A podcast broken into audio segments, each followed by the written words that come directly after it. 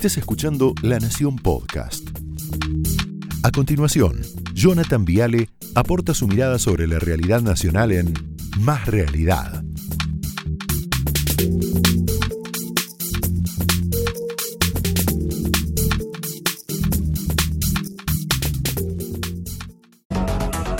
Bueno, buenas noches, bienvenidos. ¿Cómo les va? Un saludo a Majul, obviamente todo en broma, gran abrazo. Yo creo, no nos damos cuenta, pero estamos atravesando una tormenta, claro, está lloviendo mucho en la ciudad de Buenos Aires, no sé ahora justo, pero mucho peor que Santa Rosa, ¿eh? mucho, mucho peor que Santa Rosa. El problema es que el capitán del barco, ahí lo estamos viendo, está un poquito groggy, ¿no? Con todo respeto, con todo respeto. Estamos, nos vamos a ubicar en Lima, capital de Perú, año 1600. Un rumor dice que hay unos piratas holandeses que se disponen a invadir esa ciudad tan hermosa que es Lima, ¿no? ¿Qué sucede? Una señora que se llama Rosa, apodada Rosa en realidad se llamaba Isabel Flores de Oliva, encabeza una especie de oración pública, un rezo colectivo. ¿Qué hace? Le pide a Dios que esos piratas holandeses malos no desembarquen justamente en Lima. ¿Qué pasa? Doña Rosa termina de rezar instantáneamente tormenta como la de hoy. Impresionante tormenta, lluvia, viento, rayos, granizo, completita, completita. ¿Qué ocurre? Esa tormenta impide que los barcos de los piratas holandeses se acerquen a la tierra peruana. O sea que la tormenta de Rosa había salvado a Lima. Esa leyenda se volvió popular en la Argentina, en el Río de la Plata, y se convierte en la tormenta de Santa Rosa. Yo quiero contarles que, por lo menos a mi humilde entender, estamos atravesando una tormenta mucho peor que Santa Rosa. Y lo peor es que no nos damos cuenta.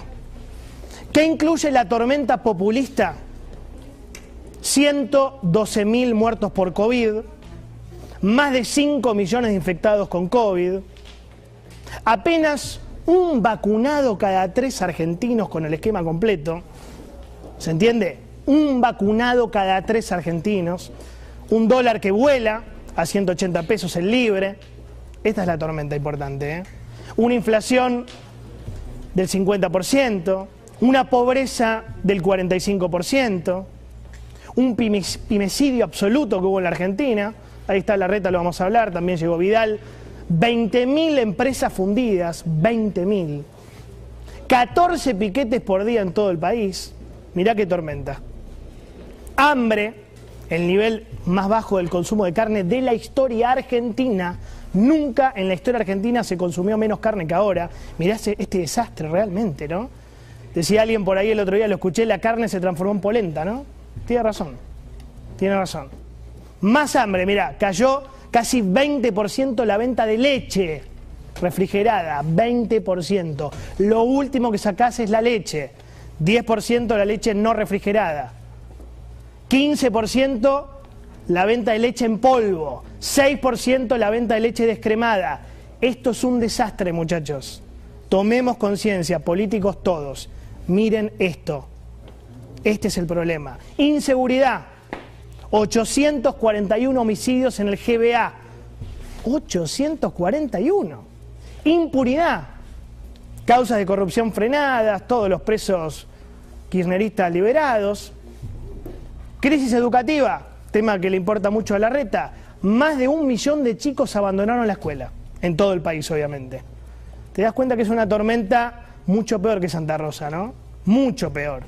Esta tormenta no te moja, no te inunda, te mata, te roba, te empobrece, te llena de droga, te vuelve ignorante, como dijo el otro día María Eugenia Vidal, te liquida, te liquida. Es la tormenta del kirchnerismo, es la tormenta del populismo. Es muy profundo esto, ¿eh? en serio les digo, es conceptual. ¿Quién se supone que es el capitán acá? Bueno, un tal Alberto Fernández. ¿Qué orden dio el capitán en el peor momento de la tormenta? Dijo, nadie circula, nadie comercia, nadie festeja, nadie se ríe, nadie se abraza, nadie canta, nadie trabaja, nadie estudia, nadie se reúne, nadie corre, nadie sale, todos encerrados en silencio. El que habla es un idiota, es un tarado, ¿se acuerdan, no? Bueno, ¿qué hizo mientras tanto el capitán? Se fue de fiesta con algunas integrantes de la tripulación jóvenes. ¿No? ¿Te das cuenta que algo huele a podrido, como diría Shakespeare, en este barco llamado Argentina? Algo huele a podrido. Ahora, mira la, la alegría, la lucidez del capitán apenas asumió, el contraste es impresionante. Mira esto. Y un minuto de silencio para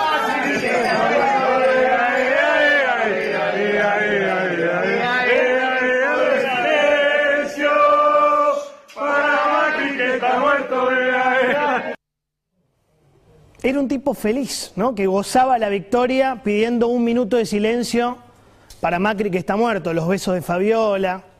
Mirá ahora, mirá cómo terminó el capitán. Fíjate. Yo no voy a traicionar a Cristina, no voy a traicionar a Máximo, no voy a traicionar a Massa, no voy a traicionar a ninguno de ustedes y no voy a traicionar al pueblo que me votó. No lo voy a hacer. Impresionante, ¿no? Todavía no llegamos a la mitad del gobierno y el capitán jura que no va a traicionar a la tripulación. No, jefe, con todo respeto se lo digo, usted no puede traicionar a nadie. Sería al revés. Porque usted, dicho esto con mucho respeto, no tiene con qué. El presidente de la Nación se convirtió en una especie de lastre, dolorosamente lo digo. Ese Alberto Fernández mentirosamente moderado, el del principio, que le aportó capital político a Cristina Kirchner para recuperar el poder en 2019, hoy es un piantavotos. Hoy es un piantavotos. Es un presidente preocupantemente débil, en serio lo digo, con preocupación. Muchos incluso, y yo no estoy de acuerdo, lo comparan con el peor momento de este otro expresidente. Mirá. Quiero también muchos cariños a tu familia, eh, sé que has tenido un hijo, te felicito, ¿estás bien? Sí, sí, sí. Cariños a Laura y a toda tu familia, y a toda la gran familia de esta audiencia eh, de Telenoche, que realmente es una audiencia vasta, importante. Gracias, Fernando. ¿eh? Muchas gracias. ¿eh? Bueno, listo, terminamos el programa acá. Gracias, gracias. Nada más, muchísimas gracias. La verdad, bueno, el, el- uno, uno en un programa en vivo de televisión, por ahí tiene que, tiene que ver este tipo de cosas. Lamentablemente no era, no era nuestra intención. Que bueno, gente que, que estuviera protestando y lo, lo entiendo, lo entiendo al chico, la, la bronca que puede tener o lo que le puede estar pasando. Yo pensaba que es una comparación un poquito injusta con De la Rúa. Con De la Rúa. Yo encuentro por lo menos cinco grandes diferencias entre Alberto y De la Rúa, ¿eh? Por lo menos, capaz hay más. Primero, De la Rúa no robó vacunas. No robó vacunas. Segundo, De la Rúa no fue puesto a dedo por nadie. Tercero, De la Rúa no operó en la justicia para salvar a su vice. Hay miles de errores de la Rúa, ese no. Ese no. Cuarto, de la Rúa no hacía fiestas con chicas en Olivos, me parece, tal vez me puedo equivocar. En el medio de una cuarentena que no fue, por suerte él no tuvo pandemia. Y quinto, de la Rúa nunca fue un panqueque. Fue bueno, malo, tibio, frío, pero no, no panquequeó. No. De la Rúa hizo una pésima gestión económica, muy mala, que terminó con el corralito, caballo, los saqueos, ya lo sabemos.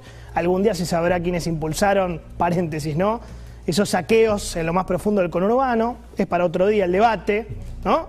En ese entonces yo me acuerdo, Balestrini gobernaba La Matanza, Quindimil, es otra historia, gobernaba Lanús, Isi, Isi gobernaba José Cepaz, ustedes saben lo que les digo, Otacé, el Vasco gobernaba Merlo, Pereira gobernaba Varela, me fui de tema, pero digo, muchos de ellos saben muy bien lo que pasó ese diciembre de 2001, ¿no?